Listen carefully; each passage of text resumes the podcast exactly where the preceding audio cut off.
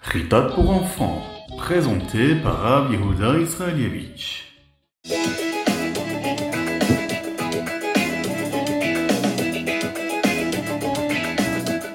Bonjour à tous, infiniment heureux de vous retrouver ce matin pour partager avec vous le Ritat du jour. Aujourd'hui, nous sommes le quatrième jour de la semaine Yom Revi de la parashat Vaïgash, également le quatrième jour du mois de Tevet, de cette fameuse année Tafshin Pegimel Shnat Hakel, l'année du rassemblement. Et nous allons commencer tout de suite avec le Chumash. Nous étudions les belles retrouvailles de Yaakov. Il est tellement heureux, Yaakov. Yaakov a appris que Yosef était vivant. Il veut vraiment le voir avant de quitter ce monde. Il a peur de mourir en Égypte. Il comprend tout cela. C'est la raison pour laquelle Yaakov a déjà préparé l'endroit où il sera enterré, à savoir à Meharat, à Marpella, en Eretz Israël, à Hebron. Il va s'en occuper juste avant de descendre en Égypte. Il va préparer ses habits, ses vêtements, ses objets, toute sa richesse. Il va préparer toute sa famille. Et vous le savez, ils étaient quasiment 70 dans cette famille magnifique. Ils vont aller vers Hebron, ils vont s'arrêter à Beersheba, et là-bas, Yaakov va apporter un korban, un sacrifice pour Dieu, pour le remercier, pour tout ce qu'il a fait pour lui. Maintenant qu'ils sont une belle famille, Yaakov ressent le besoin d'aller déjà avancer dans son histoire. Il sait qu'il va devenir un grand peuple. Il sait aussi que Akadosh Baruch Dieu lui avait fait une promesse, celle qu'il avait fait à Abraham et à Yitzhak. Il lui avait dit, tu seras un grand peuple qui vivra en Eret Israël. Il ressent cela. Il sait que cela va se passer grâce à lui. Il décide donc de continuer cette histoire. Yaakov va faire un rêve. Et dans ce rêve, on lui dit Yaakov, Yaakov. Yaakov répond Ineni, me voici. Et Dieu lui dit N'aie pas peur de descendre en Égypte. Parce qu'il faut que tu saches que c'est là-bas que ton peuple grandira. Je l'ai dit à Abraham, je lui ai dit qu'il aura des enfants et que ses enfants seront en Eretz Israël. Et c'est ainsi que Yaakov prend la route avec sa famille et arrive en Égypte. Yaakov, ses femmes, ses enfants vont venir avec des belles charrettes. Ils amènent avec eux des cadeaux pour Yosef. Ils amènent avec eux leurs animaux qu'ils avaient eus déjà en Eretz Kenaan. Yaakov prend avec lui les bois de Chittim, les bois de cèdre, qu'il va planter en Égypte. Et vous vous en souvenez, c'est ce qui va permettre aussi beaucoup de choses dans la suite des événements, ces bois de cèdre. Afin qu'ils soient prêts pour le Mishkan, quand les bénis Israël vont sortir d'Égypte. Et là, tous les enfants de Yaakov, ses enfants, ses petits-enfants, tous sont venus ensemble avec lui. Imaginez le beau voyage pour arriver jusqu'en Égypte. Ce devait être magnifique.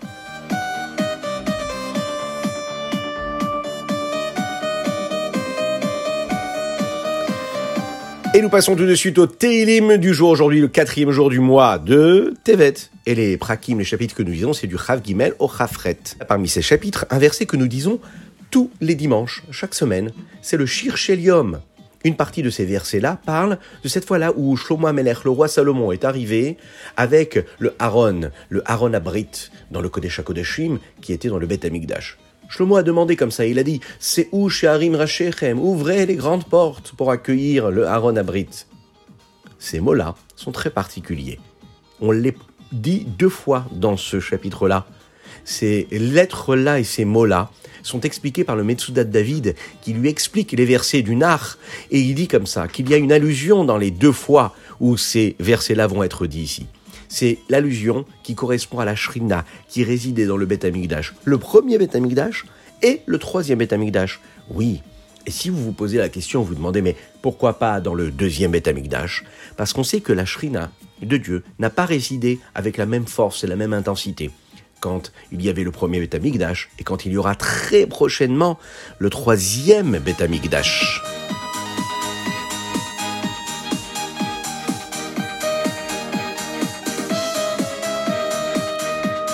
Nous amène à partager tout de suite le Tania du jour. Aujourd'hui, nous abordons le septième chapitre, quatrième jour du mois de Tevet, Shana Shuta. Nous allons parler aujourd'hui de la Klipat Noga. La Klipat Noga, c'est l'écorce de, Noga. Vous savez, c'est comme dans les fruits. Mais il y a des fruits qui ont une écorce qui est dure. Par exemple, les noix, ok, ou les oranges. Les oranges, sûres, elle est épaisse. On ne peut pas manger hein, l'orange avec sa peau, en général, on retire la peau de l'orange. Quand on veut manger de la noix, eh bien, on enlève aussi également cette écorce-là. Mais il y a aussi des fruits qui ont une petite peau toute fine qu'on a la possibilité de retirer, mais qu'on peut aussi consommer. Par exemple, la pomme. Oui, il y a une petite peau, on peut la retirer, mais si on rince bien, on lave bien la pomme, et qu'on la nettoie bien avec une petite serviette avant de faire la bracha, eh bien, on peut aussi consommer cette peau-là. Quelle est la différence? Eh bien, hier, nous avons parlé des chaloches clipotes atémotes, des trois écorces de l'impureté. Ces écorces-là représentent tout ce qui est impur est interdit ici-bas sur Terre, qu'on ne doit jamais consommer. C'est interdit parce qu'on ne peut pas le sanctifier. Et on sait qu'un juif, sa mission ici-bas sur terre, c'est de faire tout ce que Dieu lui a demandé, à savoir de s'associer à lui pour faire en sorte que tout ce qui a été créé dans le monde, à travers la nature, le minéral, le végétal, l'animal et l'homme, soit sanctifié, purifié et élevé. Mais ce qui est interdit ne peut pas être sanctifié. Il nous reste ce qui est neutre. Ce qui est neutre, c'est-à-dire justement cette écorce-là qui peut y avoir sur le fruit. Euh, à travers le fruit et à travers cette petite peau, on voit quand même le fruit. Donc je vois la présence de Dieu dans ce qui est permis, mais parfois je peux utiliser ce qui est permis pour quelque chose de négatif. Par exemple, si je consomme un aliment et que je ne fais pas la bracha dessus, je ne l'élève pas, je ne le sanctifie pas, je le mange juste parce que ça me plaît, parce que j'aime ça, mais pas pour le sanctifier, l'élever pour Dieu, pour avoir de la force et de l'énergie pour servir Dieu. Eh bien, je peux faire retomber l'énergie la vitalité qu'il y a dans cet élément-là, dans cet objet-là, qui était neutre, vers les sources de l'impureté. Mais je peux aussi, et ça c'est extraordinaire, l'élever, le sanctifier, le transformer en quelque chose de kadosh. Prenez un exemple. Est-ce que vous aimez la glace? Bon, c'est vrai que c'est l'hiver, mais il y a un plaisir particulier à manger de la glace aussi en hiver. J'espère que je ne vous ai pas donné envie. Bon. Est-ce que je peux servir Dieu avec de la glace? Alors, si je n'avais pas vraiment besoin de cette glace-là et que je mange juste pour mon plaisir, eh bien, je peux faire descendre l'énergie, même qui était dans, ce, dans cette glace-là qui était cachère, hein, ben, la faire descendre dans l'impureté. Parce que je l'ai fait uniquement pour moi. Maintenant, si je veux manger une glace pour me faire un petit peu plaisir et pour me donner de la force pour bien étudier ensuite, bon, c'est permis de manger de la glace. Faut pas exagérer non plus. Mais c'est sûr que quand on va grandir, on va devenir un chassid qui est plus, plus affirmé, alors à ce moment-là, on pourra essayer de faire en sorte de, même si on a envie de manger la glace, eh ben de ne pas la manger. Et de cette façon, on se rapproche encore plus d'Hachem, on se sanctifie. En résumé, à chaque fois que je vais consommer, à chaque fois que je vais faire quelque chose dans ma vie, qui est permis, mais que mon idée, c'est de me mettre dans une situation, dans un état émotionnel ou intellectuel, psychologique qui va me permettre de mieux servir Dieu, alors à ce moment-là, j'aurai droit de le faire, même si c'est permis. Maintenant, si c'est permis, mais c'est juste pour mon plaisir personnel et que je ne vais pas servir Dieu avec, alors ça reste superflu. Et si c'est superflu, c'est pas nécessaire. Et si c'est pas nécessaire, eh bien, un bon juif essaye de ne pas le faire. Voilà. Bon, on va essayer d'être le meilleur des juifs et le meilleur des chassidim. Regardez un autre exemple qu'on pourrait donner ici. Je vois un ami à moi qui n'est pas très très très joyeux, il est un peu triste. Bon. Alors, c'est une mitzvah, et ça fait partie de la Havat Israël, de l'amour du prochain, d'aller lui raconter une blague, pour le faire sourire. Maintenant, si je prends cette blague-là et je la raconte en plein milieu du cours, au lieu d'écouter le professeur qui donne le cours, eh bien à ce moment-là, là, c'est pas du tout le moment. Et donc la blague que j'ai pu faire, même si c'était une blague qui était permise, où il y avait des belles paroles saintes, eh bien si c'est juste pour rire comme ça ou me moquer de l'un ou de l'autre, eh bien c'est interdit. Cela devient de l'impureté. Maintenant, si j'ai utilisé cette blague-là qui était pure et permise pour faire rire mon copain ou mon petit frère ou ma petite sœur qui était triste, pour lui changer les idées par exemple, ou bien je vois que mon papa ou ma maman ils sont un peu tristes parce que euh, la vie elle est compliquée parfois, le travail était difficile, il y a des soucis, et je décide, allez, de faire une bonne blague à mon papa ou à ma maman pour les faire sourire, les rendre joyeux. Eh bien là, c'est une belle mitzvah que j'ai fait là. Il n'y a pas plus beau que de faire sourire ses parents, de les rendre heureux. D'ailleurs, je vais vous raconter une petite histoire. Vous connaissez Reb Shmuel Munketz Eh bien, lui, c'était un grand chassid du rabbi Zaman de Liadi. Un jour, ils sont arrivés devant la maison du rabbi et ils ont vu qu'il était accroché de bas en haut sur un arbre juste à côté de la maison du rabbi Zalman. Ils ont dit, mais qu'est-ce que tu fais là, Reb Shmuel Il a répondu, il a dit, bah, vous savez, quand on passe devant le cordonnier, il y a une grande chaussure qui est là. Lorsque l'on passe devant le poissonnier, il y a un grand poisson qui est dessiné. Et lorsque l'on passe devant le boulanger, il y a un grand pain qui est dessiné, afin que tous sachent que ici, on vend du pain, on vend du poisson, ou bien un cordonnier qui répare des belles chaussures. Eh bien, moi, je suis le chassis de Rabbi Zalman de Liadi. Et moi, ce que je veux savoir, c'est que chaque personne qui va passer ici, elle puisse, elle, se dire que le rabbi ici, il est en train de faire des chassidim. Et vous l'imaginez, tout le monde s'est mis à rire, vous l'imaginez, et je suis sûr aussi que vous aussi vous riez de cette magnifique histoire qui, j'espère, vous a apporté beaucoup, beaucoup, beaucoup, beaucoup de joie.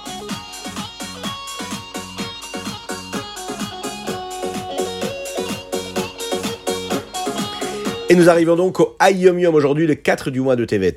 Erev Shabbat, il y a une halakha dans le Shulchan Aruch qui nous dit que nous devons lire toute la paracha. C'est l'idée de préparer cette paracha que nous allons lire le lendemain à la choule. C'est ce que nous appelons le Shnei Mikra Ve'echa Targum. Alors il faut savoir, c'est une halakha, c'est pas juste comme ça. Hein. C'est très important et il faut respecter cette halakha. D'abord, on lit le Chumash, et ensuite on va lire le Targum. Vous savez, le Targum Onkelos qui apparaît sur le côté gauche en général du Chumash, en petites lettres. Eh bien, c'est un Targum qui nous permet de comprendre ce qui a été dit en hébreu, en araméen, et même si on ne comprend pas tout, c'est très important de le lire. Ça apporte beaucoup, beaucoup de bénédictions. Lorsqu'un homme est capable ensuite de grandir, eh bien, il lit tranquillement, une fois le Chumash, une deuxième fois le Chumash, et une troisième fois, là, le Targum. Donc deux fois le Pasuk, dans le Chumash, et une fois le Targum. Les Rebbeim avaient l'habitude de lire une première partie le jeudi soir, la nuit. Ils lisaient par exemple le Rishon et le Sheni. Le lendemain, Yom Shishi, le vendredi, après Chatzot, là, ils lisaient toute la paracha, depuis le début jusqu'à la fin. Il lisait même la Haftara. Et il y a une troisième fois où il lisait une partie de Shnei Mikra, c'est le Shabbat matin, juste avant la Tefila. Il lisait la dernière Aliyah, hein, le Chevi entier de cette paracha-là avec le Targum. Parfois, il peut y avoir deux haftarot. Par exemple, si c'est un jour de Rosh Chodesh ou bien un jour de Erev Rosh Chodesh qui tombe le jour du Shabbat, et là on rajoute une haftara. Eh bien, les Rebbeim avaient l'habitude de lire les deux haftarot. Chaque nuit, il faut savoir que la Neshama, notre Neshama, elle monte vers Dieu. Elle monte vers Dieu pour recevoir de la vitalité pour le jour qui vient juste après. C'est le Zohar qui nous le dit. Si un homme, par exemple, a étudié beaucoup de Torah pendant la journée, et il a fait une belle fila avec une belle intention, une belle concentration, eh bien parfois il peut rêver de ce qu'il vient d'étudier pendant la journée. Ça peut être un rêve de Gemara, ça peut être un rêve de Chassidut. La Neshama, elle peut même apprendre quelque chose de nouveau pendant ce rêve-là qui lui expliquera ce qu'elle a étudié pendant toute la journée. Vous imaginez un petit peu? Et vous, est-ce que ça vous aide parfois de d'étudier pendant toute la journée afin de rêver à de belles choses? Ça vous est déjà arrivé de rêver de quelque chose qui correspondait à votre étude? Moi, j'aimerais bien le savoir. Si vous avez une anecdote à nous raconter, n'hésitez pas à nous l'envoyer sur notre lien habituel torahaudio.fr afin de faire participer tout le monde.